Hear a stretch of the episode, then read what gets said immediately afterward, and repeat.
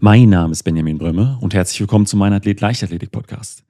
In dieser Folge spreche ich mit dem Trainer Andreas Gries aus Hamburg. Andreas und ich waren nämlich auf zwei verschiedenen Summits, bei denen es rund um Leichtathletikdisziplinen ging. Andreas war beim European Athletic Coaching Summit in Kopenhagen, wo es um Mittel- und Langstrecke ging, und ich war beim zweiten Speed Summit in Dortmund, wo sich alles um den Kurzsprint gedreht hat. Neben Speakern wie Barry Futsch und Henrik Ingebrigtsen gab es eine Sache, die für Andreas einen ganz besonderen Mehrwert darstellte. Und wenn du wissen willst, was das war, solltest du unbedingt dranbleiben.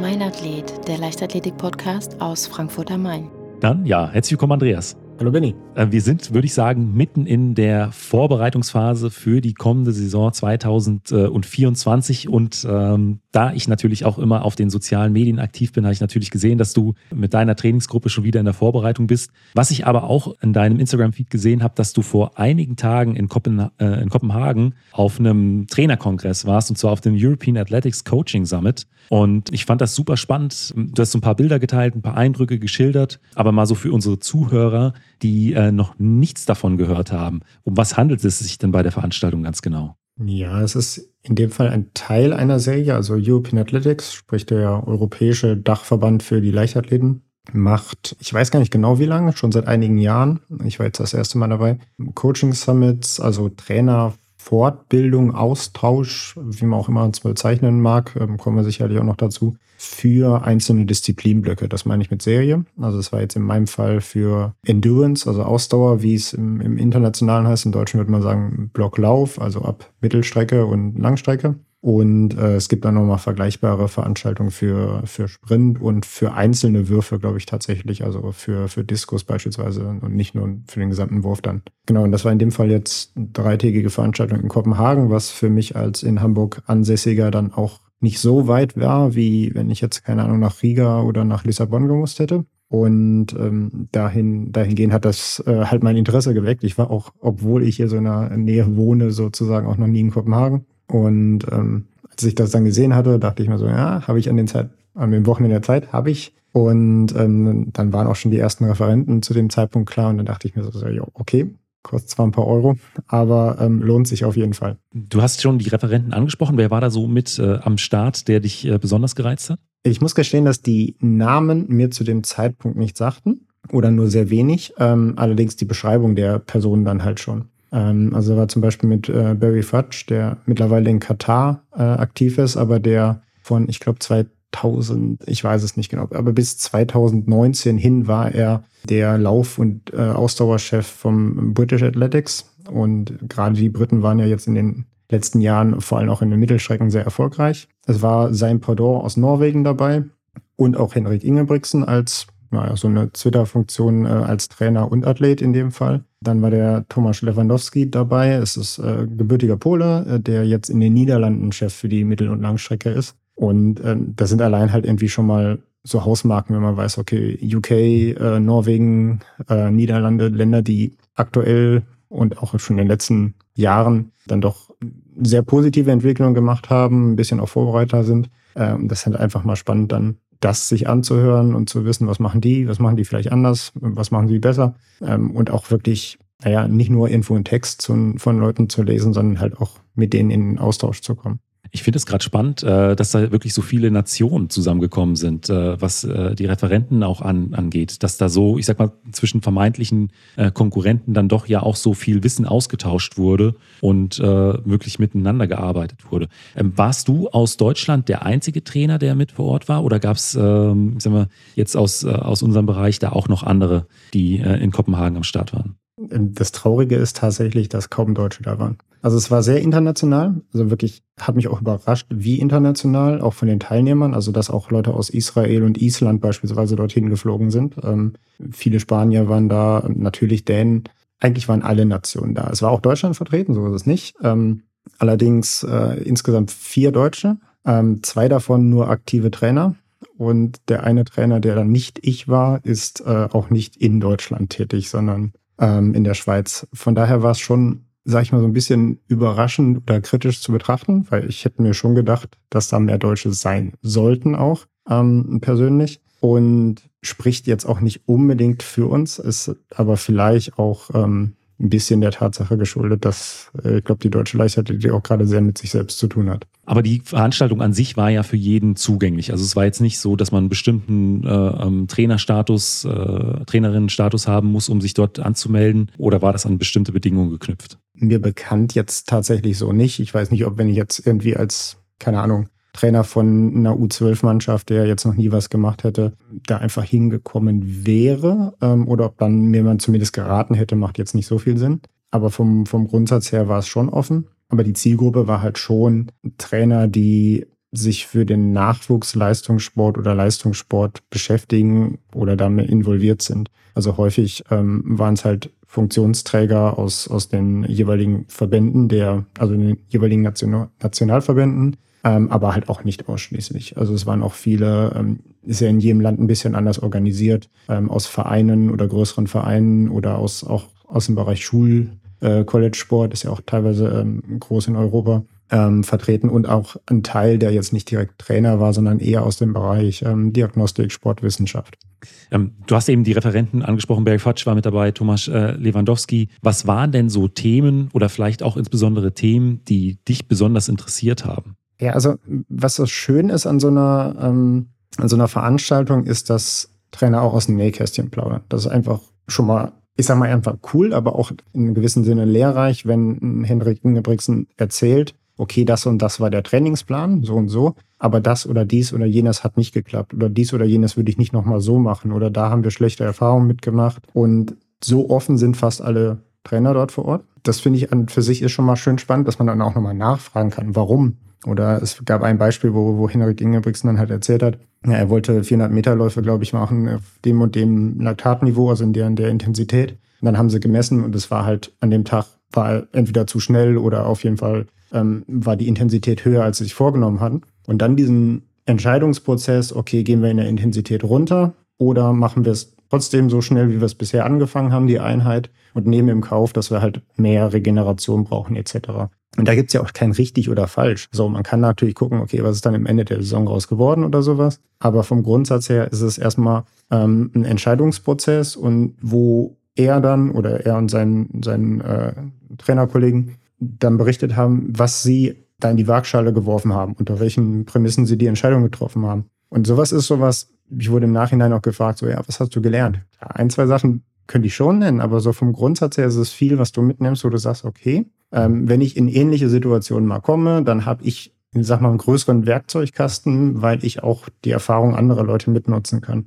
Und das sind halt dann häufig wirklich diese, diese, ähm, diese Erfahrungsberichte. Und viel ist es halt auch einfach wirklich dieses konkret nachfragen zu können. Also wenn dann jemand Fachmann für Thema XY ist, was einem vielleicht im Vorfeld gar nicht bewusst ist, sondern im, im, im Bereich des Vortrags stellst du dann fest, okay, der beschäftigt oder die beschäftigt sich sehr viel damit, ähm, dass man dann akut nochmal fragen kann, auch manchmal in der Kaffeepause. Also so nach dem Motto, so, ich habe mhm. folgendes Problem, ich habe hier, keine Ahnung, zwei, drei Athleten bei mir und die haben jedes Mal Probleme, wenn ich das und das mache oder die schlagen nicht auf dies oder jenes ein oder sowas. Und dass man da halt sich offen auch austauscht und einfach eine Meinung oder einen Tipp gibt und das ist halt auch extrem wertvoll. Hast du, hast du da was Konkretes? Also äh, hattest du diese Situation, dass ähm, du dann plötzlich während des Vortrages oder danach äh, mit einer äh, konkreten Problemstellung äh, zu einem Referenten gekommen bist und der dir da vielleicht äh, einen, einen oder anderen Ratschlag geben könnte, äh, den du jetzt vielleicht auch im Aufbau mal umsetzen möchtest? Ja, konkrete Fragestellung vielleicht gar nicht so sehr. Weißt du, dass ich mich ähm, mit ein paar Kollegen sehr darüber unterhalten habe, weil man landläufig ist oder auch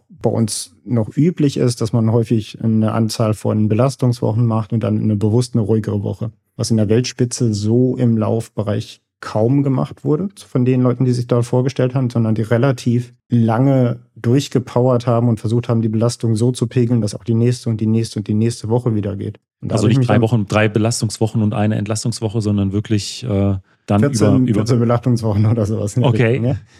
Und dann halt wirklich die Intensität, aber entsprechend pegeln, dass das geht. Muss man natürlich dazu sagen, das sind dann in dem Fall Weltspitze-Athleten. Also es ist jetzt nicht entweder der Hobbyathlet um die Ecke, ähm, sondern sind Leute, die eine um Olympiamedaillen oder zumindest um Olympiafinals rennen wollen. Und darüber haben wir uns zum Beispiel durchaus unterhalten, ob das inwiefern es äh, einen Benefit gibt, wenn man das so pegeln kann, oder ob es doch sinnvoller ist, in den einzelnen Wochen dann zu sagen, okay, wir gehen einen Tacken höher, nehmen dafür aber dann wieder eine Woche raus, etc. Und da gibt es halt unterschiedliche Ansichten auch durchaus. Und das finde ich zum Beispiel sehr spannend, weil natürlich kann ich das nicht eins zu eins auf Athleten übertragen, die nicht 14 Einheiten die Woche machen, sondern irgendwie sieben oder sechs. Ähm, aber natürlich kann man trotzdem daraus äh, Erkenntnisse ziehen. Haben die auch was darüber gesagt, wie man äh, die Belastung dann misst, dass der Pegel äh, auf dem richtigen Niveau ist? Weil ich sag mal, wenn da kann man ja auch ganz, ganz schnell übers Ziel hinausschießen und äh, im, im, Übertraining landen. Ja, also, also gibt es bestimmte Parameter? Ja, also viel, viel machen sie mit Laktat, wobei, ähm, also das gerade die Norweger, ähm, wobei die mittlerweile damit auch gar nicht mehr so glücklich sind, weil sie dann schon auch sagen, ähm, wir merken bei, bei unseren jüngeren Leuten, dass sie verlernen, auf den Körper zu hören und zu sehr na, dann halt nach Zahlen gehen. Und das ist halt letzten Endes im Trainerbereich so viel Wissenschaft wir machen können, so viel wir messen können, kommt am Endeffekt doch auch auf das Gefühl des Athleten und die Einschätzung des Trainers an. Und das macht das Ganze halt auch ein bisschen unberechenbar. Aber viel, viel läuft äh, natürlich über eine sehr intensive Diagnostik, die du halt im Hochleistungsbereich machen kannst. Also dass sehr, sehr viel Laktat fast jede Einheit gemessen wird, dass sehr viel mit Puls gemessen wird. Ähm, auch sowas wie ähm, im Schlafen, Ruhepuls und Körpertemperatur etc auch um ein bisschen zu gucken, ob vielleicht schon irgendwie eine, eine Erkrankung oder sowas im Anmarsch ist. Neben aber wahrscheinlich einer sehr, sehr intensiven äh, Kommunikation zwischen äh, Trainerin, Trainer und äh, Athletin beziehungsweise Athlet. Weil das äh, habe ich eben auch so ein bisschen rausgehört, dass dann eben diskutiert wurde, ähm, der Laktatwert ist heute zu hoch, ähm, wie gehen wir damit um? Senken wir ein bisschen das Tempo oder, oder verlängern die Pause oder ziehen wir es jetzt so durch, wie es auf dem Plan stand? Weil das ist ja dann auch wirklich was ähm, sehr, sehr Individuelles in der Trainingseinheit, äh, situationsabhängig und klar, man hat dann auf der einen Seite die, die nackten Zahlen äh, mit Millimol, die, im, äh, die der Laktatwert dahergibt, aber das andere ist dann halt das Körpergefühl und wahrscheinlich auch viel Erfahrung äh, des Athleten äh, und der, der Trainerin oder des Trainers und letztlich halt auch eine Abwägung der Zielsetzung. Also sicherlich wäre oder wird so eine Entscheidung auch anders getroffen, wenn es zwei Wochen vor den Olympischen Spielen ist oder ob sie irgendwie sechs Monate vorher ist und ob ich kurz vor einem Wettkampf stehe, den ich dringend brauche oder ob ich vielleicht sogar sage, okay, wir canceln den. Und das sind halt alles viele Entscheidungsbausteine, die, wie ich schon sagte, man, man nimmt irgendwie so einen Werkzeugkasten mit, die es halt unmöglich machen, irgendwie eine Entscheidung eins zu eins zu übertragen oder eine, eine feste ähm, Regel daraus abzuleiten, sondern es ist halt letztlich dann doch auch immer eine Einzelfallentscheidung. Was äh, würdest du dir denn aus deutscher Sicht äh, aus Kopenhagen äh, von dieser Veranstaltung mitnehmen? Also ähm, Heute hat es ja auch relativ gerumpelt beim DLV, ähm, gab ja einige Personalentscheidungen. Ähm, da äh, tut sich jetzt was, auch aufgrund der äh, Ergebnisse der Weltmeisterschaften. Und äh, man ist ja dann schon immer so mit dem Blick nach vorne gerichtet und schaut, wie kann man sich für die Zukunft besser aufstellen. Ähm, so, deswegen so dein, dein Resümee aus Kopenhagen. Ja, ich, ich fange mal mit einer kleinen Anekdote an, wenn du mir die erlaubst. Und zwar ging die Veranstaltung damit los, dass ein Foto vom 1500 Meter WM-Finale gezeigt wurde und darauf verwiesen wurde, dass da überwiegend Europäer gelaufen sind bei den Männern, was in den vorherigen Jahren nicht unbedingt typisch war, ähm, dass halt irgendwie Afrika und Nordamerika kaum eine Rolle gespielt haben, was damit dann begleitet wurde mit der Aussage, wir Europäer machen momentan einiges gut und wir sind im Kommen. Und dann habe ich halt so ein bisschen in mich hineingehört und gedacht, na ja, was man da halt nicht sieht, sind Deutsche. Von daher ist da die Entwicklung halt leider in den letzten Jahren nicht in dem gleichen Maße gewesen. Ich glaube, es gibt Faktoren, die, ähm, du hast halt auch den DLV gerade angesprochen, er nur bedingt leider in der eigenen Hand hat. Also sowohl gesellschaftlich als auch politisch. Eine Sache, die halt beispielsweise immer wieder von fast allen Trainern hervorgebracht wurde, war, wir brauchen starke Trainingsgruppen. Und in fast allen dieser europäischen Nationen, die erfolgreich sind, haben die auch Ausländer in ihren Trainingsgruppen. Also wir in Deutschland ähm, also die Bundestrainer dürfen in aller Regel ja nicht auch noch ein paar Schweizer, Niederländer etc. in ihre Gruppe an einem Stützpunkt dazu nehmen. Die Kämpfe haben die im Ausland teilweise auch schon geführt, ähm, weil sie auch da Überzeugungsarbeit leisten mussten nach dem Motto, na gut, ja, wir bezahlen das und wir machen jetzt ein, jemand aus Land XY häufig ähm, osteuropäischen Ländern, wo die Leichtathletik vielleicht auch die, die Verbände nicht so viel Geld haben, äh, mit stärker, aber wir profitieren davon selber, sowohl wir als Trainer als auch unsere Athleten von der Trainingsgruppe. Ich glaube, das ist was, was, was in Deutschland auch irgendwie durchgefochten werden muss, was, glaube ich, auch viele Trainer wollen. Und eine andere Erkenntnis, und da bin ich tatsächlich anderer Meinung, als es, ich glaube, einige im DLV momentan sind, ist, dass es eine, eine breite Masse braucht. Also gerade Barry Fudge hat gesagt, wenn wir in Großbritannien nicht nur Mo Farah haben wollen, sondern irgendwie drei, vier Medaillen. Sie haben das Ziel gehabt, vier Medaillen in, in Laufdisziplinen zu holen. Dann brauchen wir 20 Leute, die in der Lage sind, in ein Finale zu kommen und vielleicht um Medaillen mitzukämpfen. Und wenn wir 20 Leute dafür brauchen, dann brauchen wir 100, die die Quali laufen können. Und dafür brauchen wir wieder 200, die die nationale Quali oder sowas laufen können. Also so ein Pyramidensystem. Ja, ja. Nagel mich jetzt nicht genau auf die Relation dazu fest. Und sie haben halt unten angefangen. Sie haben gesagt, okay, wir, bevor wir die vier oben haben wollen, müssen wir unten erstmal die 200 haben. Und ich glaube, da machen wir momentan sehr was anderes. Wir picken uns irgendwie die ein, zwei und vergessen sehr den Unterbau. Und fand halt eine Erkenntnis ziemlich auch eindrücklich. Er sagte, naja, wenn wir wollen, dass Leute bei uns Medaillen oder von uns international Medaillen gewinnen, dann muss die Ausscheidung um die Plätze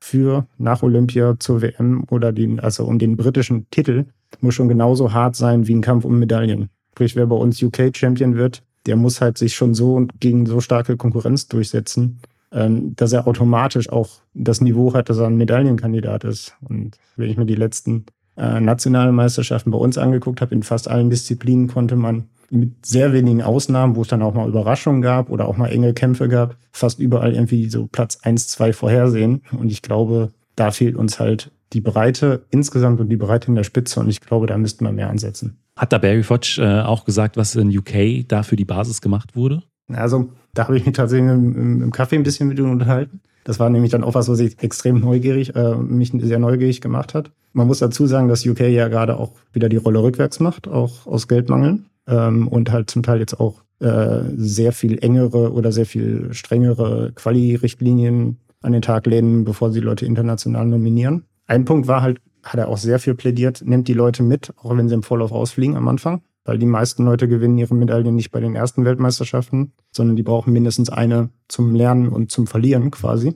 Das war so ein Plädoyer und halt auch für die, ähm, die, die U-Meisterschaften, also U23, U20, ähm, die Leute da Erfahrung sammeln zu lassen. Und was sie dann äh, wohl auch gemacht haben, ist, haben ein Kadersystem aufgebaut. Also zum einen haben sie viel Geld in die Hand genommen, was sie durch den Marathon bekommen haben, London Marathon. Und haben das eingesetzt, um mehr Leuten Zugang zu jeweils den höheren Trainingsmöglichkeiten zu geben. Also gerade im Bereich Ausdauer, ähm, wenn es an Höhentrainingslager geht, haben sie gesagt, naja, wir wollen, dass viel mehr Leute die Möglichkeit haben, ein Höhentrainingslager zu machen. Und wenn es durch äh, kleine Zuschüsse oder das Stellen der Logistik dafür ist, dass die Leute da dahin können, damit halt insgesamt das Niveau angehoben wird und es halt nicht nur ein System gibt, ich habe Kaderathleten, die mehr oder weniger alles kriegen und Leute, die ich mich nicht kümmere, sondern die hatten so ein Gold-, Silber-, Bronze-Modell, äh, was die Kaderstruktur angeht zum Beispiel. Ja, das ist, äh, ist ein sehr, sehr spannender Punkt, weil äh, bei uns ist es ja dann wirklich so, da gibt es sehr, sehr schnell auf, im Prinzip schon auf einem hohen Niveau einen harten Cut und wenn man dann äh, bestimmte Zeiten nicht mehr erreicht oder bestimmte Platzierungen verfehlt, dann ist plötzlich die äh, ähm, Förderung für das nächste Jahr weg. Trainingslager müssen selbst bezahlt werden und äh, das ist natürlich dann ein Punkt. Also äh, jemand, der eine Höhenkette äh, machen kann, Höhentrainingslager absolvieren kann, hat dann zwangsläufig einfach einen gewissen Vorteil gegenüber jemandem, der nicht äh, dieses Privileg hat. Und äh, je mehr Leute man dann eben äh, in, in die Höhe bringt, desto mehr sind dann am Ende ja auch auf einem, auf höheren Niveau. Also es ist auch für mich als nicht äh, Mittel- oder Langstreckentrainer äh, doch ein recht einfach ersichtliches System. Du hast gesagt, äh, Großbritannien macht da momentan auch eine, eine Rolle rückwärts. Hat äh, der Barry Fudge auch was dazu gesagt, wie es im Moment ist und äh, ähm, wie jetzt so seine Erfahrungen mit dieser veränderten Struktur da sind? Er ist ja tatsächlich jetzt nicht mehr für fürs UK ähm, zuständig oder nicht mehr dort tätig. Von daher ist er da ja jetzt mehr in der Beobachterrolle. Ja. Äh, und ich weiß auch nicht, wie detailliert er da jetzt drin ist, aber es ist halt im Endeffekt, das ist immer die alte Leier Geld. Das ist im, ja. im UK der Fall, das ist in Frankreich der Fall, ähm, wo dann doch sich schnell eher auf die Elite konzentriert wird, was auch nachvollziehbar ist. Aber was natürlich immer einen kurzfristigen Effekt dann nur hat, ähm, gerade für, für große Nationen, wie es sicherlich Frankreich, UK und Deutschland sind, die eher davon profitieren, dass sie eine breite Masse stellen können und ähm, halt aus einem großen Reservoir äh, schöpfen können, was theoretisch Deutschland ja auch kann. Letzten Endes geht's halt, oder ist das Ziel halt eher eine Befähigung von möglichst vielen Athleten, Trainern, Standorten, Athleten hervorzubringen. Und wenn sie dann ein gewisses Niveau haben, dann im Hochleistungsbereich reden wir sicherlich nochmal von was anderem. Ähm, da gibt's auch unterschiedliche Ansätze. Momentan sind Länder eher erfolgreich, die sehr dann zentralisieren. Aber das Problem ist ja erstmal, die Leute dorthin zu bringen. Hat er auch da äh, Zahlen genannt? Weil du sagst, ist, die haben Gelder aus dem äh, London-Marathon dafür genutzt, um da möglichst viele äh, in, die, in die Trainingslager zu bringen. Konnte er da was Konkretes zu sagen? Ich glaube, er hat es und ich habe die Zahlen aber nicht im Kopf. Von daher möchte ich jetzt nichts Falsches sagen. Aber es ist halt auf jeden Fall so, dass der, dass der London Marathon halt eine gemeinnützige Organisation ist und quasi gezwungen ist, halt auch das Geld äh, entsprechend ja. auszugeben, was aber auch Kämpfe waren. Ähm, um, um an das Geld dann entsprechend dafür ranzukommen. Aber sie haben es halt geschafft. Ähm, und in ein paar anderen Ländern ist es halt so, dass äh, vor allem Lotteriegewinne halt auch in die Sportförderung äh, investiert werden. In Deutschland sind wir da eher am Tropf des, äh, der Regierung sozusagen, weil es halt äh, häufig Bundesmittel und Ländermittel sind, was die Sache ein bisschen schwieriger macht, weil dann, glaube ich, mehr Leute auch mit reinreden. Wobei ich glaube, äh, auch zum Teil Lotterien mit in die Sportförderung äh, investieren. Das ist, äh, gibt es ja. bei uns tatsächlich zumindest in einem gewissen Maße auch. Äh, was mich äh, aus Kopenhagen auch noch interessieren würde, ähm, gab es da auch äh, praktische Teile oder war es, sind, waren es reine Vortragsveranstaltungen? Es gab ein bisschen Praxis, aber nicht viel tatsächlich. Ähm, gab zwei Praxisseminare. Man hätte auch komplett Theorie machen können. Ich war tatsächlich bei beiden Praxisseminaren. Das war einmal ähm, zu ähm, ja, im Wesentlichen zu Krafttraining für Mittelstreckler, Nachwuchsmittelstreckler. Und das andere ging um koordinatives Training und das vor allem auch nochmal für Nachwuchs. Das war so eine Beispiel, Beispielstunden sozusagen. Also was ich jetzt so rausgehört habe bei dir war, dass insbesondere dieser Austausch zwischen den Trainern äh, und auch zwischen den Trainern und den Referenten, das war, was dir wirklich den Mehrwert von dieser Veranstaltung mitgegeben hat. Ja, es ist halt tatsächlich ein, ein Austausch auf ähm, ja, auf Augenhöhe ist schwierig, ne? Gibt Leute, die haben irgendwie Olympiasieger dabei, gibt auch Leute so wie ich, die haben noch nicht mal, noch nicht mal in Anführungsstrichen, äh, einen nationalen äh, Titelträger oder sowas trainiert, aber die treffen aufeinander und die akzeptieren einander und äh, begegnen sich da einer Diskussion auf Augenhöhe. Und das finde ich schon mal eigentlich eine, auch eine tolle Botschaft, weil das unter Trainern eigentlich sehr gut funktionieren kann und auf dem Niveau auch sehr häufig funktioniert. Und dass man sich halt auch ja letztlich A, äh, sind es dann doch die Athleten, die es auskämpfen müssen und nicht die Trainer. Die Trainer sind halt, äh, hatten wir im Vorgespräch schon gesagt, eher die Berater ja sowieso für die Athleten.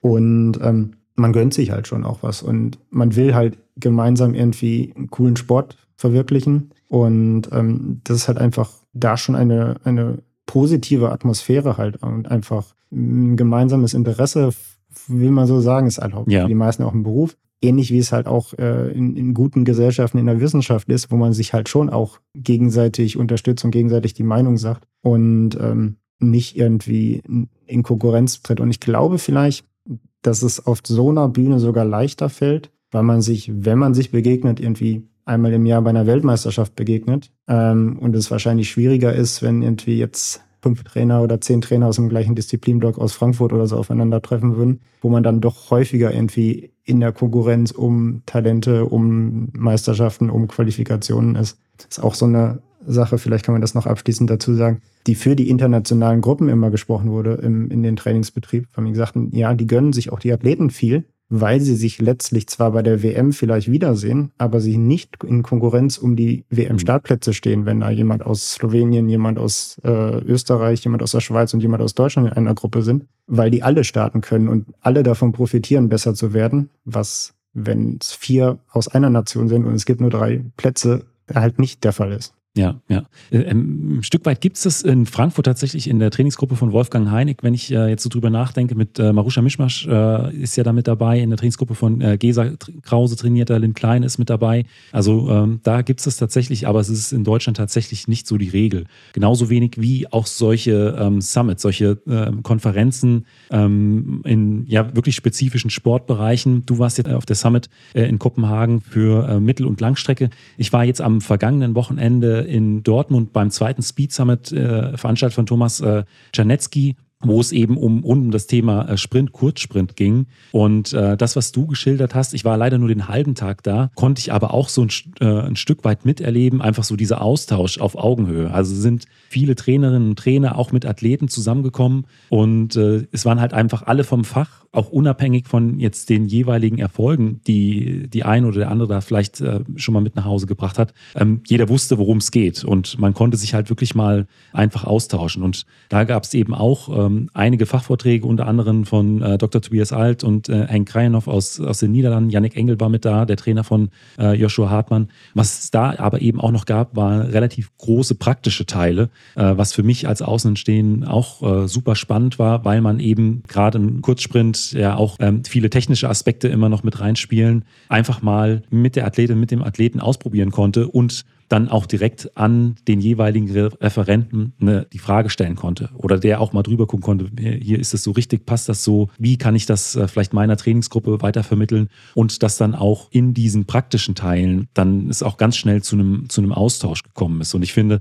das ist auch sowas, was es noch viel häufiger auch in den anderen Disziplinen in Deutschland geben könnte, sei es jetzt dann vielleicht in der Hürde oder im, im Sprungbereich, weil ich glaube, dieser Wissensaustausch ähm, oder auch mal dieses Plaudern aus dem Nähkästchen auch vielleicht mit konkurrierenden Trainingsgruppen hilft am Ende des Tages allen. Weil, ähm, auch so wie du das beschreibst, es gibt vielleicht spezifische Probleme, äh, die immer mal wieder auftreten und irgendjemand hat in einer anderen Stadt vielleicht auch schon mal mit zu tun gehabt und teilt einfach dieses Wissen und das ist einfach was, ja, dann am Ende des Tages einfach allen äh, äh ein Stück weit was bringt. Manchmal ist es ja auch einfach beruhigend zu hören, wenn jemand, der deutlich erfahrener ist, das genauso macht, wie du dir das auch gedacht hast. Also es ist mir halt auch häufiger schon passiert, wo ich mir dann so denke, okay, so wie ich das mache, kann es nicht so falsch sein, wenn der das jetzt gerade auch sagt, dass er das macht. Ja, ähm, also manchmal ist es ja dann auch äh, dahingehend irgendwie eine Bestätigung. Aber ich gebe dir vollkommen recht, wir bräuchten meines Erachtens nach viel mehr Austausch. Ähm, es ist gar nicht so sehr der, haben wir beide jetzt schon festgestellt, so der Frontalunterricht, sondern eigentlich das Zusammenkommen und über gemeinsam über Themen reden. Ähm, es gibt in, in Deutschland irgendwie für die A-Trainer Fortbildung, für die Lizenzverlängerung, das pro Disziplin-Block alle zwei Jahre, glaube ich. Ähm, da sind auch B-Trainer eingeladen, solange Plätze frei sind, was in der Regel da ist. Das kann ich einfach nur immer allen empfehlen. Das ist dann zumindest auf nationalem Niveau schon immer relativ hoch. Ich würde mir das aber auch für, für deutlich niedrigere Stufen wünschen. Also jemand, der in der Regel in der Kinderleichtathletik unterwegs ist, hat eine C-Lizenz oder gar keine Lizenz. Aber auch da bräuchten wir eigentlich viel mehr Austausch treffen, durchaus auch sportartübergreifend. Also gerade wenn ich in, Kinder- und Jugendleicht äh, oder Sport überhaupt denke. Leider ist es häufig dann auch manchmal so, so dass das kann ich einfach nur alle Trainer ermutigen. Macht mehr. Ähm, ich weiß, die Zeit ist irgendwie rar, aber so ein Wochenende kann auch mal schön sein. Also ist es. Ähm, äh, aber es ist halt auch immer so ein bisschen, na, einerseits, es muss jemand organisieren. Das ist jetzt in Dortmund die Kollegen, äh, die es gemacht haben für, für einen Sprint. Ähm, wenn es halt der, der Verband in dem Sinne wie European Athletics oder den DLV sind. Und es müssen aber auch Leute hingehen. So. Und das ist beides. Und äh, ich glaube, wir würden alle davon profitieren, wenn es mehr gibt und mehr gemacht wird und auch auf einem, auf einem regionaleren Niveau. Also es muss ja nicht immer um die WM gehen. Also ganz ehrlich, äh, finde ich interessant, ja. aber mein täglich Brot findet dann doch ein paar Etagen äh, niedriger statt. Äh, so ehrlich kann ich dann doch ja sein. Und ähm, würde mir trotzdem auch viel mehr, viel mehr Austausch da ähm, wünschen oder viel mehr Gelegenheiten. Ja, ich hoffe auch, dass ich in den kommenden Wochen vielleicht nochmal mit äh, Thomas eine gemeinsame Folge zum Speed Summit machen kann, weil ich äh, auch die Veranstaltung super spannend fand. Und ähm, für alle Hörer, die äh, vielleicht was ähnliches planen, äh, die können mir in der Zwischenzeit sehr, sehr gerne schreiben. Mich würde es nämlich brennend interessieren, ob es da vielleicht auch für andere Teildisziplinen der Leichtathletik äh, was ähnliches gibt. Würde ich dann auch nochmal in der, äh, in der Folge, wenn äh, Thomas Zeit für mich findet, äh, mit ansprechen, äh, weil ähm, ich glaube, auch dieser Austausch, äh, der, der hilft allen und man geht auch mit einer ganz anderen Energie aus, aus so einem Wochenende raus. Also das